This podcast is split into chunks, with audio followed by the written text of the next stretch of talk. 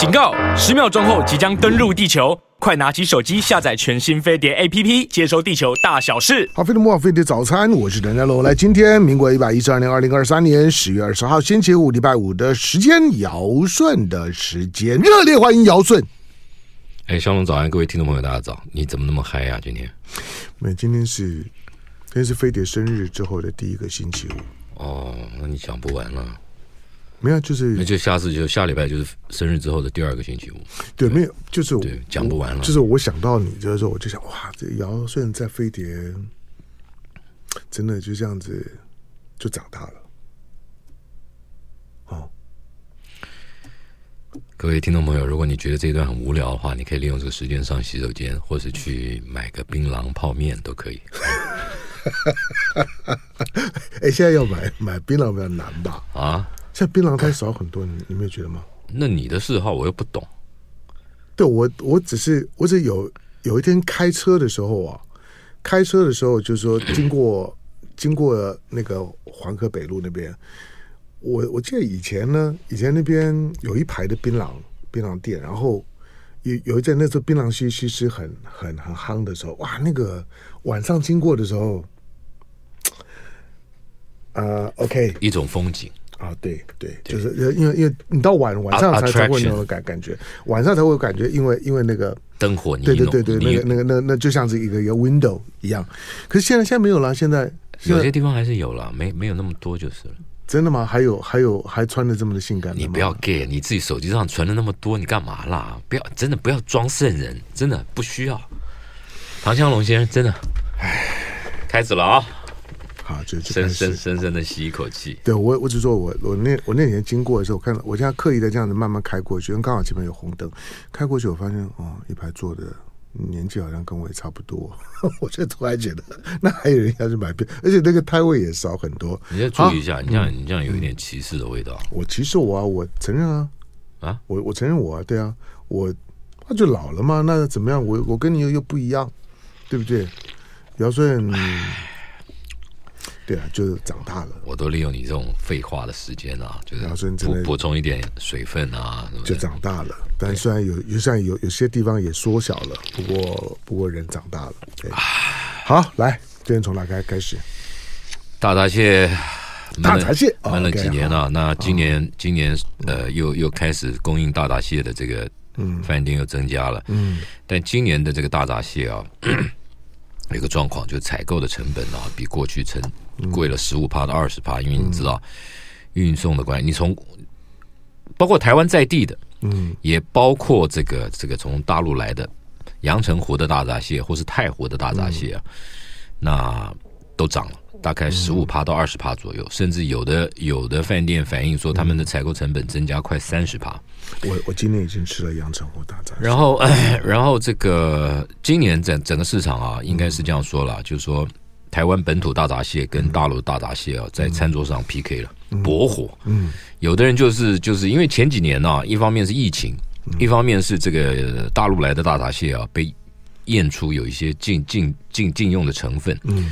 所以这个这个呃，有些饭店就不不进大不进大陆的，那么用台湾在地养殖的。台湾在地养殖大概有有有最有名的就是苗栗有个地方在养，那另外的县市也有在养哈。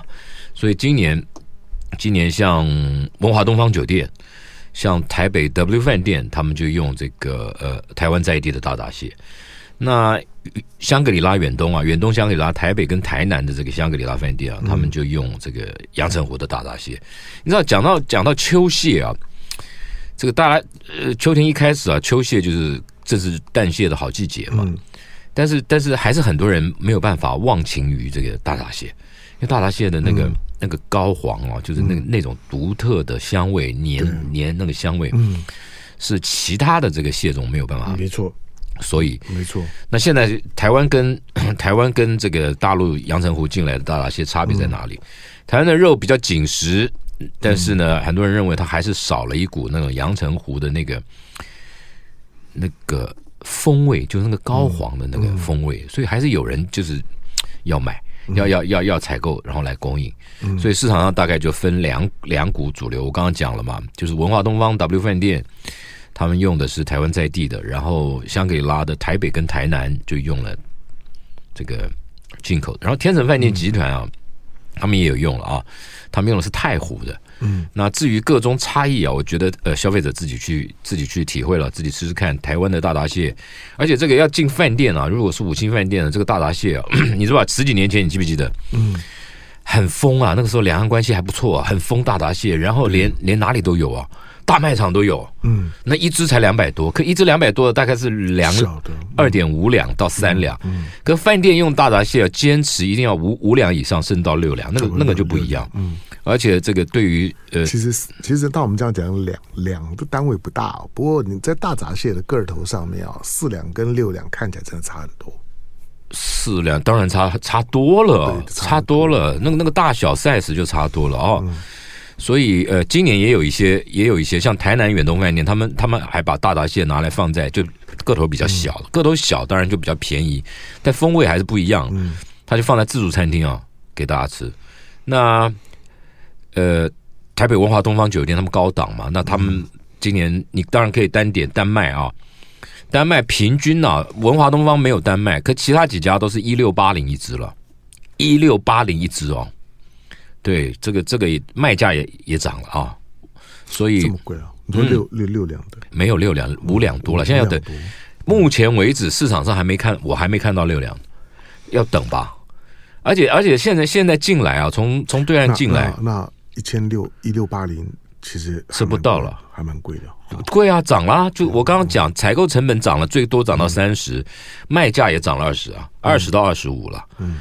那那就看大家了。那当然，除了大闸蟹以外啊，那很多饭店都还是有出不用不同的，比如说用台湾的万里蟹，用这个沙公沙母来做处女鲟。哎，处女鲟好吃啊！处女鲟呢，我这几年啊，台湾的处女鲟，那用苦茶油煎、麻油煎、牛油煎，就是奶油煎都好吃。台湾的这个这个处女裙，而且又又大，那这是一个。然后比如说沙公，嗯。沙公里面有分呐啊，沙公里面有分，有有人像金华酒店的金华轩，他今他已经连续几年用斯里兰卡的沙公，斯里兰卡的沙公，你这样我这样讲，大家不知道斯里兰卡，斯里兰卡的呃用的最多是哪里？以前以前有一个牌子，在新加坡的集团叫珍宝，有没有？有来台湾？嗯，珍宝的珍宝的这个蟹啊，比如说他卖这个呃辣椒蟹或者是胡椒蟹。它它都是用活的，一公斤以上，哇，那真的很过瘾。而且啊，这个活的活的沙公，斯里兰卡沙公啊，它的肉啊鲜甜。对，因为沙沙公就吃肉。那沙姆是一一种叫肉蟹，一种叫膏蟹嘛。沙姆就吃膏的。那这这几年呢、台北金华酒店的这个金华轩呢、他这个师傅厉害，他每一年出一一定逼自己做几个新的。像前两年他做的那个，就后来大家学啊，比如说。很传统的就是蛋白蒸嘛，蛋白花雕蒸，就就就就蟹跟下面是一个蒸蛋白，然后花雕酒，这是一个。还有肉饼，这个放在肉饼上蒸，那个肉饼啊，你你蒸的时候，那个蟹蟹油啊会流到肉里面，那个也很香，好吃啊。又比如说这个啊，金华还有一个蟹厉害，麻婆豆腐蟹。金华麻婆豆腐的配方是跟这个日本的名厨铁人铁厨啊陈建一这两年过世了。陈建一啊是。他的爸爸是把麻婆豆腐啊带到日本，疯狂成为一个食潮的人。就日本人本来不不懂什么叫麻婆豆腐啊。陈建一的爸爸他早年移民啊，到到到日本开了个个馆子啊，就卖里面当然卖川菜。他最有名的就是他的麻婆豆腐。那金华是有一年请了请了陈建一来台湾客座，他就把这个这个 recipe 就食谱配方给了金华。那几年前这个金华轩的这个主厨吴海明他就用了这个配方，就麻婆豆腐配。配这个螃蟹，那他是用膏蟹了，然后他会把这个蟹油啊、蟹肉啊拆下来，跟麻婆豆腐那个混在一起，然后哇，那个那种那种那种蟹真的好吃。还有它还有那个什么荣嫂，这太奢华了。荣嫂荣嫂荣嫂叫什么？就反正香港大排档的那种，就是大家下了班去去去吃的那种，就什么用猪油，哇，那也好好吃，猪油跟蟹弄在一起。他还出了一个啊，他。前年吧，还出了一个，他用猪网油包覆着整个整个蟹身呢，然后下面是油饭，这样子去去去蒸，哇！你知道那个那个东西啊，有了猪油进去，你不好吃都难。对吧？而且他又用一公斤活的斯里兰卡，斯里兰卡蟹啊，你知道那个那那个多大？你知道？你现在你现在脸那么大那么胖，它比你还大，那个蟹，然后两只两只螯啊，两只螯蓝色的。你你下次抓一只来来跟我比一下。我我没办法抓一只了，真的真的。我抓一抓一，我我到哪抓？那那么贵，我怎么能？所以我就想抓一只来跟我比一下。你不是？我觉得我带你去。如果我我建议你，你买一张机票去斯里兰卡。没有我大，那就那那那这些就送我。好啊，你就跟他讲，大大不过他爸爸。对，就是好吧，你就抓一次来比一下。既然既然我的脸是你比大小最好的最好的 sample，不是不是，只是你这你这你这样讲就严重了。没有，我觉得你再讲一遍，我你的脸怎么样？我没有，我没有。你看我我讲的不孕不不活，我就说，我就你你这样子比，大家大家也感觉不不出来。你下次哎，没有没有，像我我等一下拍，我等下拍。不，你抓一只来，然后我开视频。好，你开视频，让让大家知道一下，就是说，一只沙公比我脸还大，是长个什么样子？这样子就会比较有意义。就恐怖啊，恐怖啊，所以恐怖的样子。因为连我都无法，连我这种脸这么大、这么胖的人，都无法想象。那我你不是不温不火吗？我怎么听听出有火药味了？我到现在都还是不温不火啊！你没有看出来吗？我只是觉得你刚刚在讲麻婆豆腐的时候啊，我我一直有一种觉得，就我觉得麻婆豆腐呢是是穷人的大菜。你不要这样讲嘛！这这这，我说我说对对，我就就就是啊，我我常常吃啊，我就觉得，我就觉得当 OK，就是只要有麻麻麻婆豆腐，对饭。就可以了，不不然呢？所以我说他是穷人的大菜啊！不是，这这这问题是问题是当年陈麻婆，这四川陈麻婆在发明这个麻婆豆腐的时候，里面是有牛肉的啊，对嘛？我我就说，我觉得你你如果当然你要放什么，比如你刚刚说放螃蟹啦，嗯、蟹黄，那当然那个蟹膏蟹油，那那个那个档次当然就高很多了嘛。可是他就他就那个他那个其实是为为为提味了，上面还是放了一个大大螃蟹了，嗯，那个是比较辣辣的螃蟹。可是我觉我觉得啦。你碰到好的蟹啊，我觉得尽量就是呃，烹调料理简单就好了，因为你吃那个吃它原来的那个味道，嗯，那个好的蟹那个鲜甜，比如说花蟹，对不对？你你你就铺点下面铺点洋葱，你蒸一下，然后弄一点花雕酒、绍兴酒，这样蒸一下。花花蟹啊，花蟹啊，花蟹肉三三点肉细，对，但是这细就是，我觉得，我就我我你刚刚你刚刚讲讲沙公哦。沙公那个那个那个肉啊，就比较结实，就比较紧实了。但但但但但它的熬是嫩的哦。对啊，然后那这还有分呢，特别大块啊，还有分啊。这个每种肉不同品种蟹的纤维啊，有长有短，有粗有细，它会影响口感的。嗯，那甜度当然是另外一回事啊。这个所以所以这个沙公现在。真的斯里兰卡蟹啊，是值得一试来。如果这一辈子，但但因为它贵，所以你就吃一吃，有个印象就好了，也不要对不对？要不然，除非你是像唐香龙这样家境优渥，对不对？带专心勾一郎的，哎，嗯，就就就可以多吃嘛。像你要吃大闸蟹，就就买。哎，不是你刚刚那样讲，我觉得说什么叫我抓一只来？我我觉得啦，大家大家去去观点啊，斗内斗内唐香龙买一张机票，直接飞到斯里兰卡，到海边 你就就跳下去。跳下去。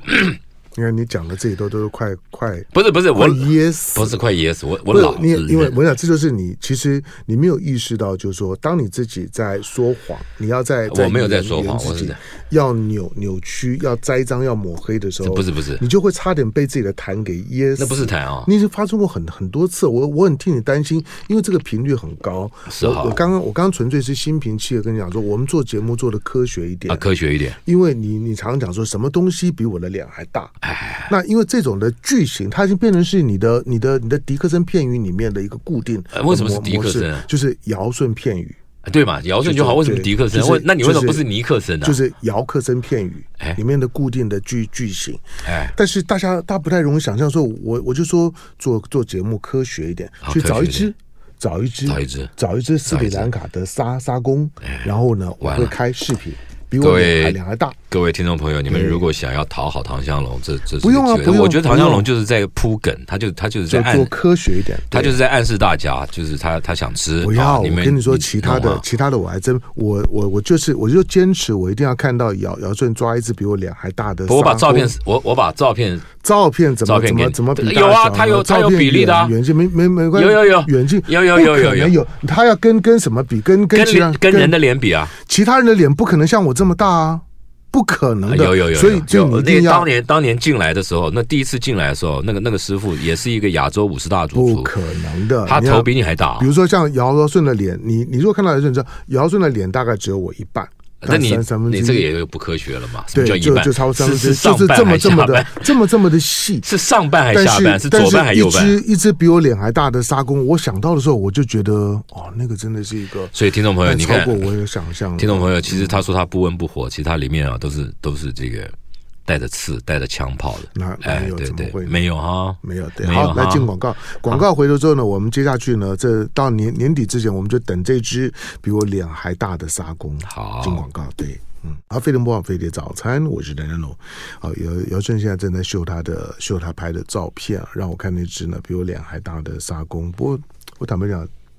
我觉得不可能比我的脸还大。好，真的拿来就知道了嘛。就整个侧面你比一下长度了。那个锅是有了，那个那个那个那个锅应该应该放我的脸上还可以，但是我觉得那是砂锅没。你那个你看错，那是盆儿，不是锅。对对盆儿，因为锅比盆儿大。对对对，我砂砂砂锅嘛。好，第二个呢，就就是呢，其实我每次这你这个你看，其实我每次我每次搞一副很有风度的样子，其实根本不是。就是每一次吃吃砂锅的时候呢，我都是吃底下的粉丝而已。不一定啊，有的有，有的没啊，看你吃哪一种味道。那你都吃底下粉丝，不是每每一种都有啊，那么多种料理方式。可是我只我只吃过那种。我好，那你讲那个那个名字叫什么？就是就是就是有粉丝堡啊，名就叫粉丝堡。对啊，就就是那螃蟹嘞？就螃螃蟹粉丝堡，不是这样叫吧？对，就是粉粉丝堡。所以所以你这样就没有办法去去被被邀请当当五百级的名人，五百不可能啊！我不对你就没办法，因为你你你名字都讲不出来，对不对？那就怎么弄啊？就就螃蟹粉丝煲啊！哎，不是这样叫，我不不不教你，哎，不教。来，我们继续讲啊。我我问你，我问你，你你你到底是教过我什么？做人做事啊，我做牛做马，你做人做事，我做人做事，我教你嘛。然后你你自己做什么？平常作威作福嘛，对不对？我这样这样讲，对你你在作威作福嘛？我是做牛做马，做人做事啊，还还作孽？不是，那是你啊，你那个是造孽，还做，而且造业。哎，口业就是你坏透了，你真的真的还好了，还好，我觉得上天是公平的，虽然虽然给了你这种这种所谓的社会地位啊，社经地位啊，嗯，但是他给了你一个这个呃，比斯里兰卡蟹小的脸。就我要不是说最最近看看以色列巴基斯坦新闻看多了，就人人比较有有那种悲悯之之对对对，要不然我死定了，对吧？没有，我不是我，我就比较能能理解，就是说为为为什么有一些有一些惨剧会发生。对对对，像你这个这对这就非常 非常危险，对，人家是忍无可忍啊，人家真的是忍无可忍啊。对，像你这样的到处言语霸凌别人，没有我我我我，你你小心一点了。我现在我我现在对自己的修炼就是忍无可忍，继续忍。哇，太好了，对啊，对，嗯，一分隐恨非常恨。打那个打球比赛的时候呢，一分隐恨特别恨，对不对？对，忍无可忍，继继续忍，对，不忍也不行啊，对对不对？你你不你不你非忍不可，要不然你活不下去啊。对，这危险嘛，你有生命危险嘛，这样不行啊！你就你都过去几十年到处言语霸凌，要不然就用你那个那个文笔去弄人家，要不然就是言语的有这个，你这当然我们。嗯讲好听叫针砭时事嘛，对不对？对，哎，你这样你这样讲有道理，难难怪 难难怪我每次比如说比如说我好，比如说我们做直播做视频，哦，那我就觉得就哇，那个黑黑粉很很多哦。我就觉得那些黑黑粉，你啦，你你对，我就觉得那些黑黑粉呢都很坏啊。不不，他对你当然要讲，对，就是就就是那种那种，就是已经到了那种，就就跟你现在讲话一样，就是就是那种黑到已经没话找话讲，你知道吗？就是我觉得你到底在在讲些什么东西，这么没有营养，这么没水准，然后你就只是为了要到我的到我的留言区里面呢去撒去撒泡尿，是撒泡尿呢？那你就像尧舜一样撒泡尿，还照照镜镜子，起码自己知道长长什么样子，也没有。没有，我这样我我我撒泡尿，我这样照一下我就放心了。跟你比，哎，对啊，我我我我觉得你脸脸就一半，我不行啊，真的，我就放我就放心 了。我的我我好，快点再再继续啊，快点快点。那个 好了，这个啊。哦，第二段快点。好，那个，那我再介绍一个餐厅啊，就是掀起台湾这个日式料理私宅餐厅风潮的这个主厨啊回来了。你知道什么叫私宅日料？就这几年呢，这大概也也有七八年。台湾不是流行这种在公寓找个小小小公寓房子，然后呢就搞一个板前，就是一个寿司吧，然后卖的很贵，而且一定要预约制，你没有预约你订不到，然后动不动五六千块。现在台北最贵的这种这种所谓吃寿司这种这种割烹的店，你知道一个人现在多少钱了？一万二，一个人啊，他叫足利，嗯嗯，你知道，而且没有预约不行，而且现在变成什么样了？变什么样？变成这个，你非得包场了。本来是说啊，这这今天这个餐级你订两个人，另外他十二个人嘛，另外这里补两个，那里补两个。现在不是，就是你你要就自己去揪，就来包包场。其实这这已经变成一个 风气了，你知道吗？像台湾很多私厨餐厅有没有？中餐也有嘛，对，西餐也有，对，但是日式的更多嘛。那掀起这个风潮是谁？我跟各位报告一下，这个就是当年的高玉，高玉在建国北路啊，嗯，这个像那个那个那个什么博物馆后面，顺义汽车那个那个小袖珍博物馆后面巷子，那个那个高玉谁开的？高玉就是这个有企业美食家之称的这个黄茂雄，东元集团会长，因为因为日日本料理啊比较清淡。给长辈吃。那黄茂雄当年他曾经跟知名的企业家们开过合资啊，开过法乐奇，高级的，陶陶中餐高级，还有这个日本料理，这个这几乎几乎股东差不多了哈。那我第一次吃高玉是杨永明请我吃的，刚刚才碰到他啊，对，那那 因为他他很喜欢吃日，呃，他对日本料理懂哎，然后。几十年前嘛，然后两年前，这个这个当年是徐建堂，徐建堂是是到日本料理学校去学的，科班出身的。那回台，那黄茂雄是他舅舅，所以他就担任料理长兼总经理去开这个店。全盛时期，高玉除了高玉以外，还有小高玉。嗯，他在建国北路后面开个小店，后来在民生东路开了个大店，同时呢，在内湖也开小高玉。那 全盛时期，可是疫情期间呢，这个。房租也没也没降，所以他们就就就就高玉收掉了，只剩民生东路小高玉也收了。那两年前，这个徐建堂啊，Ken 长他退休了。那 小高玉买不在内内湖内湖嘛？对，有个内湖收收了收了收了。OK，南港也有嘛啊？那那个在东元总部嘛？那 两年后，因为寄养，他才跟我一样大，六十几岁，六十一六十二岁，加上客人生生换，他就回来。现在重重启炉灶，再开了这个叫做哎寿司丰丰满的丰丰富的丰，那座位数不多，板前十个座位，包厢六个座位，那就就就这样重启炉灶，所以这可以，你知道你知道这这个掀起这股风潮就是他嘛，嗯，大家开始后来陆陆续续有很多，但掀起这种店预约制风潮的是谁？签售。忠孝东路以前有一个忠孝东路四段吧，有一个金石堂，有没有？嗯，书店，它的旁边的巷子里面进去，那时候签售开在那个地方，嗯，那也是个吧台，但是它它有靠靠近二一六巷那边，对，哎，不算，靠延延延吉街，靠延吉街，对对对，在就金石堂巷子里，然后然后然后这个签售是把这个又发扬光大，它变成一种类俱乐部式的经营方式，要预约，然后呢，呃，还有。推荐，还有朋友推荐，你才能订得到。那现在现在多数这种餐厅都已经到这个样子，而且这这里面也有一些餐厅也都拿到了米其林啊，也都拿到了这个台北米其林指南摘了星。嗯，所以这个高玉第一代的这个这个主厨回来了，现在自己自己创业，叫做寿司风。当然食材都是哎，还有一个重点，这家店跟这个其他多数的这种类似同级店不一样的地方，其他都是讲究江户前寿司。握寿司，什么叫江户前？江户前的寿司，多数它的食材啊都有呃都有腌制，嗯，熟成。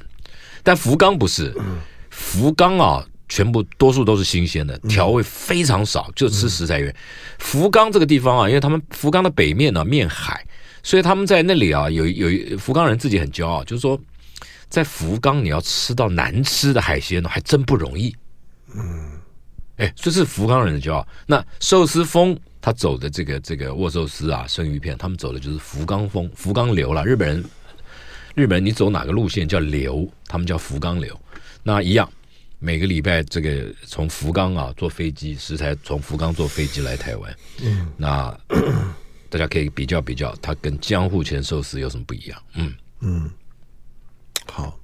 价位，嗯，价这价位中午三千，嗯，三千大概十三十三道或十三罐，当然里面有、嗯、有两三道是热食啊。晚上五千，我跟你讲，这个就是呃现在的主流啊，都是已经到六七千了，你知道吗？这样讲了，好了，比如说比如说这个走 fine dining 路线，我觉得自从有了米其林以后啊，这个把这个。这种这种餐价都拉高了，类似餐酒馆那种西方的西式的餐酒馆啊，bistronomy，现在都是三千以上了一个人。嗯，好，那日日日料啊，也只有日料，在台湾也只有日料有这个能力，一个人超过五千的。嗯，收收这样钱的也只有日本料理，也只有日本料理有这个能耐。当然还有一些过去还有一些这，比如说你是包身赤肚吃中餐的那个当然，但是但是平均客单价很高，一个人平均要超过五千的。就只有日本料理。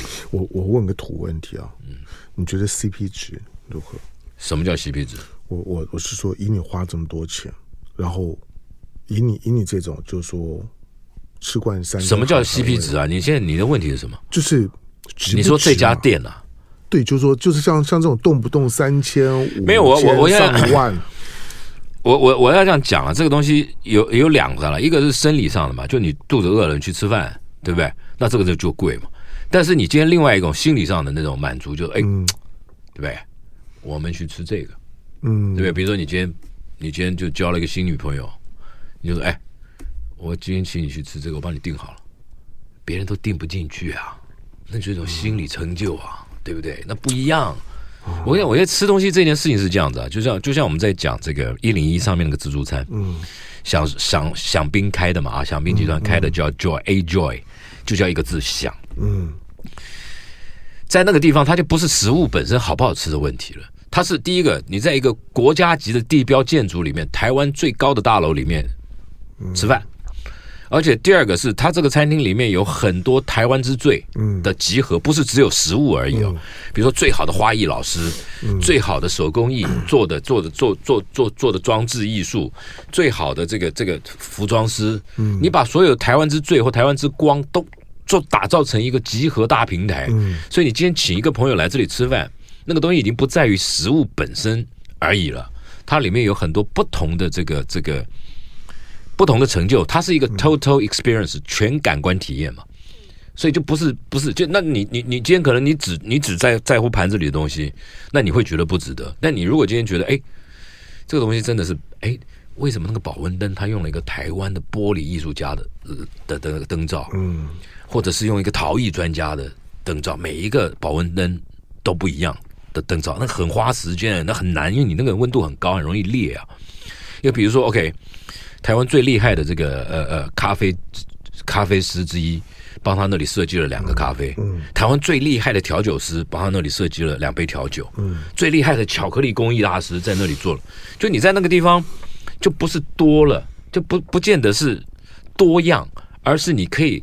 接触到各种 craft，就是各种工艺名家设计的作品，集合在这个大平台上。我觉得这现在台湾慢慢开始有些餐厅走向这个，走向这条道路了。嗯啊，这个这个都不一样。不因为不要讲那个福湾庄园、福湾巧克力。嗯，我去过。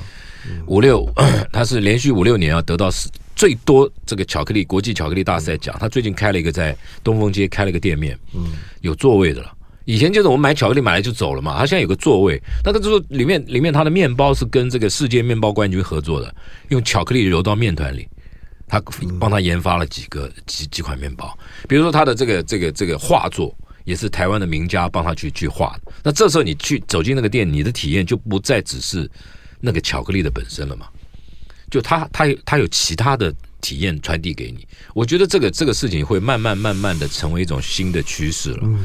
我们在一个空间场域里去找创造一个平台，然后呢，在一个统一的呃主题架构下，让你去接触这个台湾之之最，这也是嘛。他像他的咖啡，咖咖啡豆用的也是一个名家设计的，嗯，帮专门帮他烘焙的，是拿来最适合配巧克力的咖啡，嗯，所以所以我觉得这这已经大家不再只是只是菜做的好，或者是是是。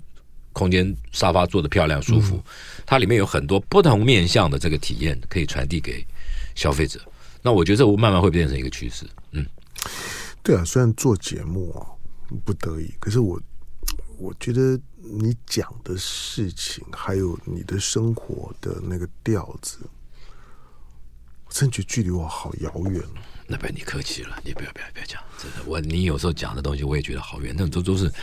家境优渥的人才能做到的，这好遥远。我真的，我觉得，我就因为因为我我刚边听你讲，我就想到昨天的一一个很温暖的一幕。昨天，昨天因为因为工作工作很忙嘛，然后然后那个尹尹尹乃金尹乃金出国一趟回来，回来之后他中午的时候看到我，他就说：“哎，我要我要出去一下，你要不要帮你带个东东西回来？”我我说我说我说不用了，我待会要录节目。他说没关系，我帮你带个茶叶蛋啊。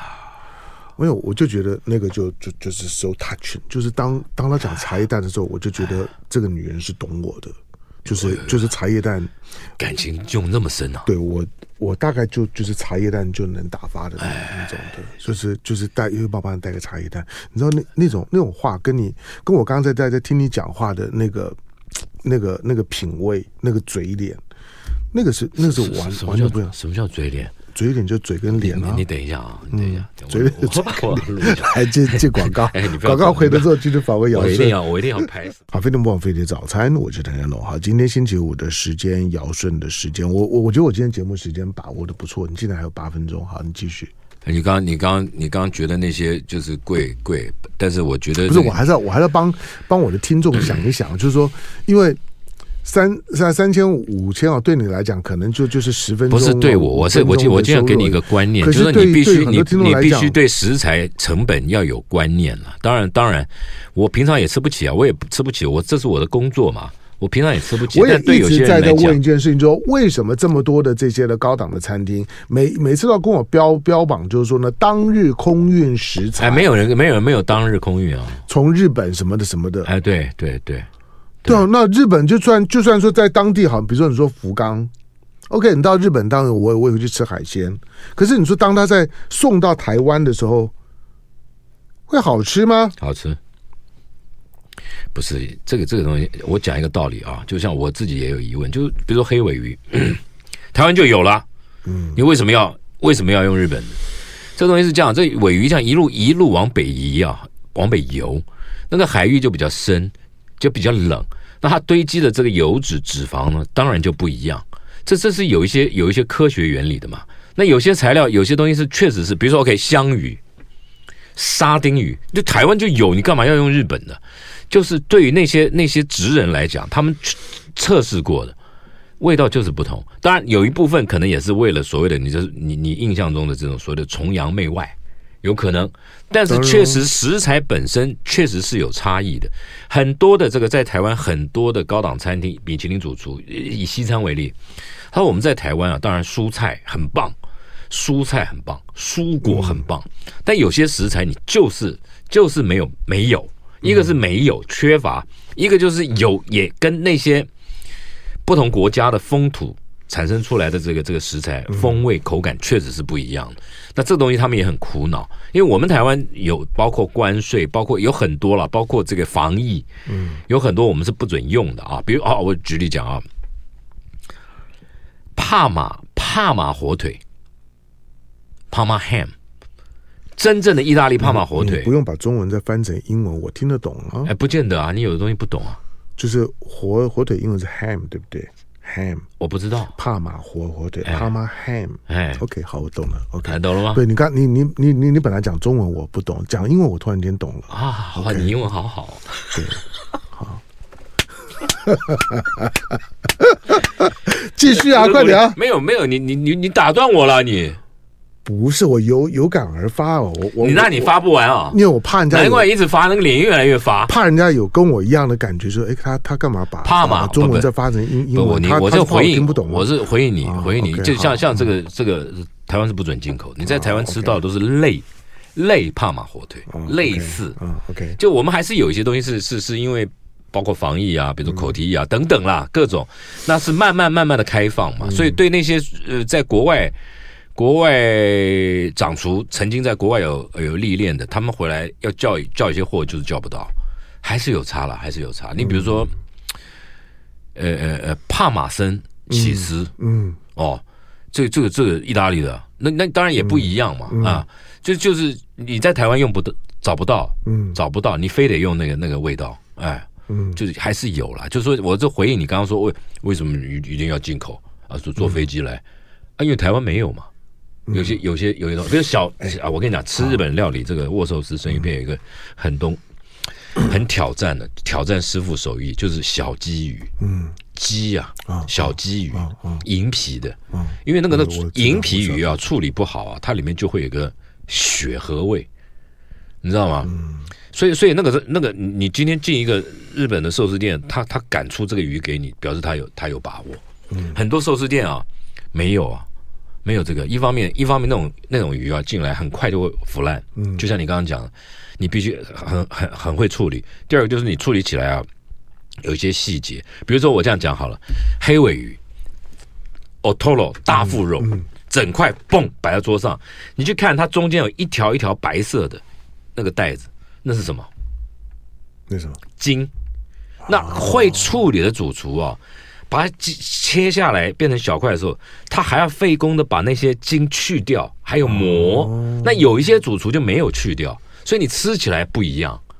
大腹肉很油，没错，但有一些师傅在处理的时候，他就没有去筋膜。比如说，比如说鸭肝或鹅肝，鹅肝台湾不准进了啊，因为真正的鹅肝不准进。你你一样啊，上面有细细的血管跟筋膜，有些你。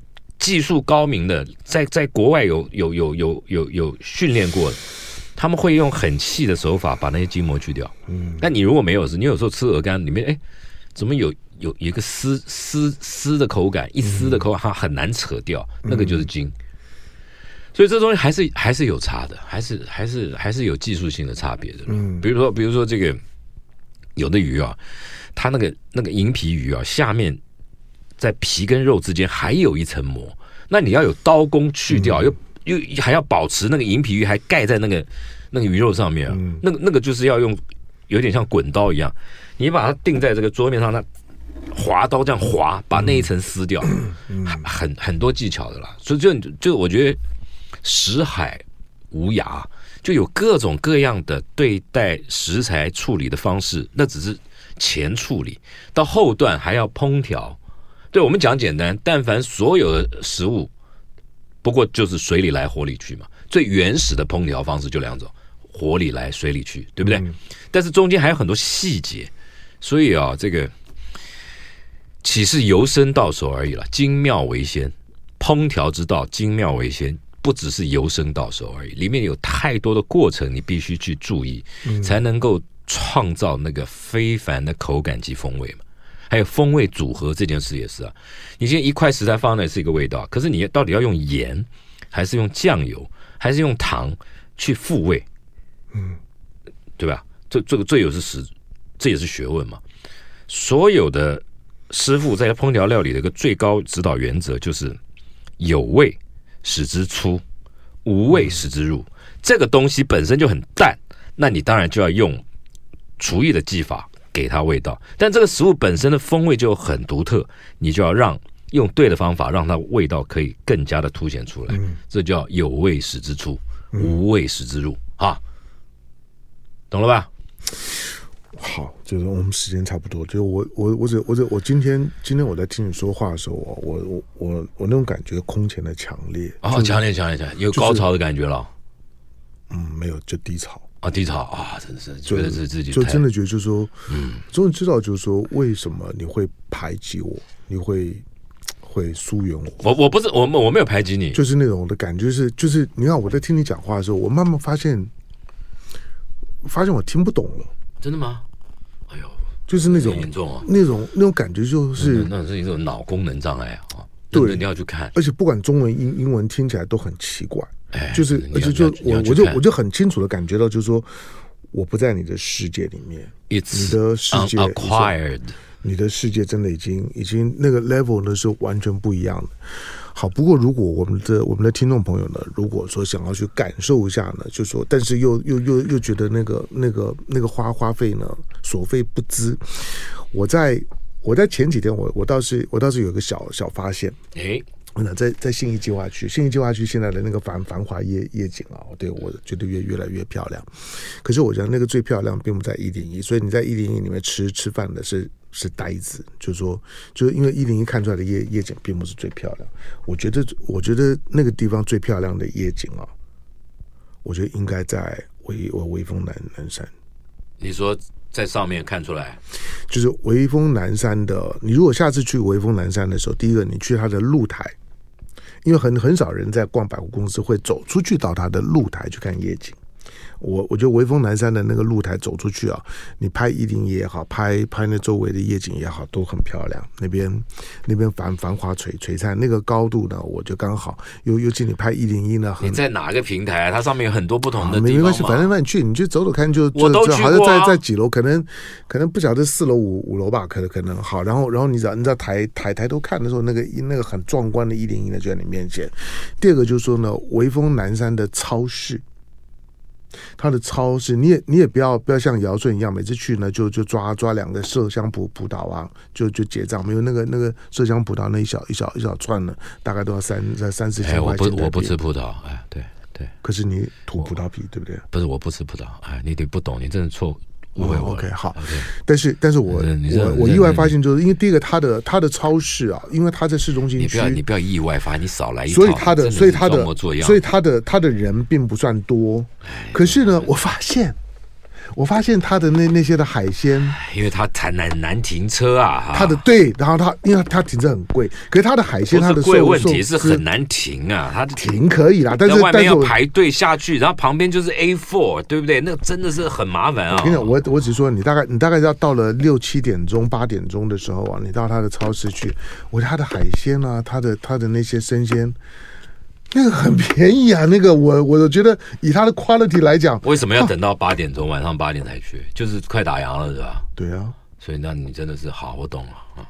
哦，我告诉你，比我面包面包也很多啊！我跟你讲，很多比我以前比我以前推推荐的那个那个什么什么在什么天母的那些百货公司的那个打烊前的那个那个价格，我觉得那个 CP 值更高很多很多，强烈推推荐。好，反正你你如果要要吃好的，你要你要你要感受到食物的丰美品味的，那当然听尧舜的。但是如果你只想要果腹过日子，那你就要听我的。感谢尧尧舜来。谢谢香龙，谢谢听众朋友。好，下回聊。就爱点你 UFO